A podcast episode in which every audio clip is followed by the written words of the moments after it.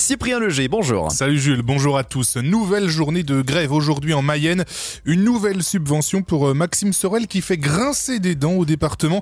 Et puis à Laval, le stade Francis Lebasser va enfin être rénové. Sixième et nouvelle journée de mobilisation aujourd'hui et partout en France contre la réforme des retraites. Évidemment, la Mayenne n'y échappe pas. Tous les salariés sont invités à manifester à l'appel de l'intersyndicale mayonnaise. Ils exigent le retrait du texte débattu au Sénat en ce moment. Le rendez-vous est donné au rond-point de Lactalis à 11h. En pleine rocade, les grévistes vont s'élancer à pied jusqu'au rond-point du Décathlon avant de revenir sur leurs pas.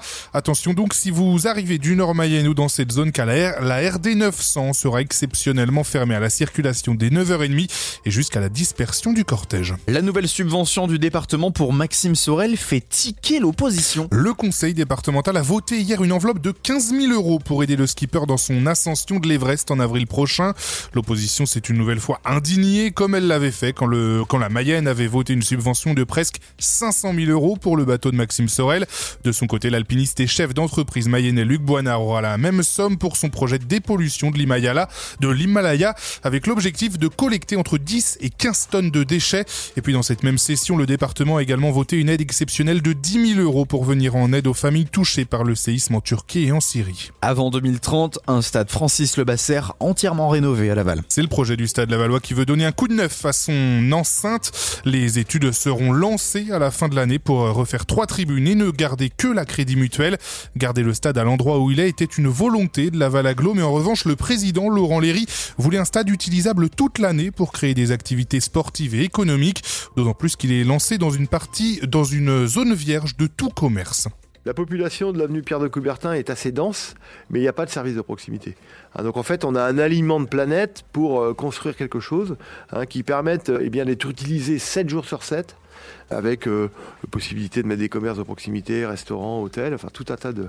On espère que le plan et les décisions euh, définitives puissent arriver cette année, avec un plan de rénovation qui pourrait se situer sur 4-5 ans, dans la même configuration, mais trois nouvelles tribunes construites, de manière à un stade fermé, et avec un accès à la fois à Pierre de Coubertin, comme celle que vous connaissez aujourd'hui, mais aussi route de Mayenne, il y aura notamment un parking souterrain, une tribune sur le bassin de rétention d'eau et un deuxième accès au stade sera créé avenue de Mayenne.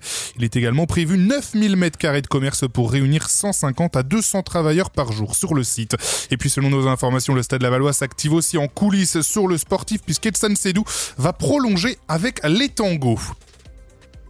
Et, puis, du sport toujours, du futsal. Cette fois-ci, les Bleus sont à Laval ce soir. Oui, l'équipe de France affronte la Serbie à 21h à l'espace Mayenne. Il suffit d'un nul pour rejoindre le tour élite de ses qualifications à la Coupe du Monde. Et puis tiens, Jules, on connaît le gagnant des 15 millions Ah des, du loto. Où est-il? C'est pas loin d'ici, c'est à Château-Gontier sur Mayenne. Il a gagné le, le pactole de 15 millions Ah, le c'est 18 pas moi. février dernier. C'est pas Eh moi ben, non eh plus. ben, bravo à lui. Bravo. On termine avec la météo, on touche pas forcément le jackpot nous aujourd'hui Ah avec un ciel bien gris dans la région. Pas d'averse avant ce soir et les températures évolueront entre 3 et 8 degrés aujourd'hui.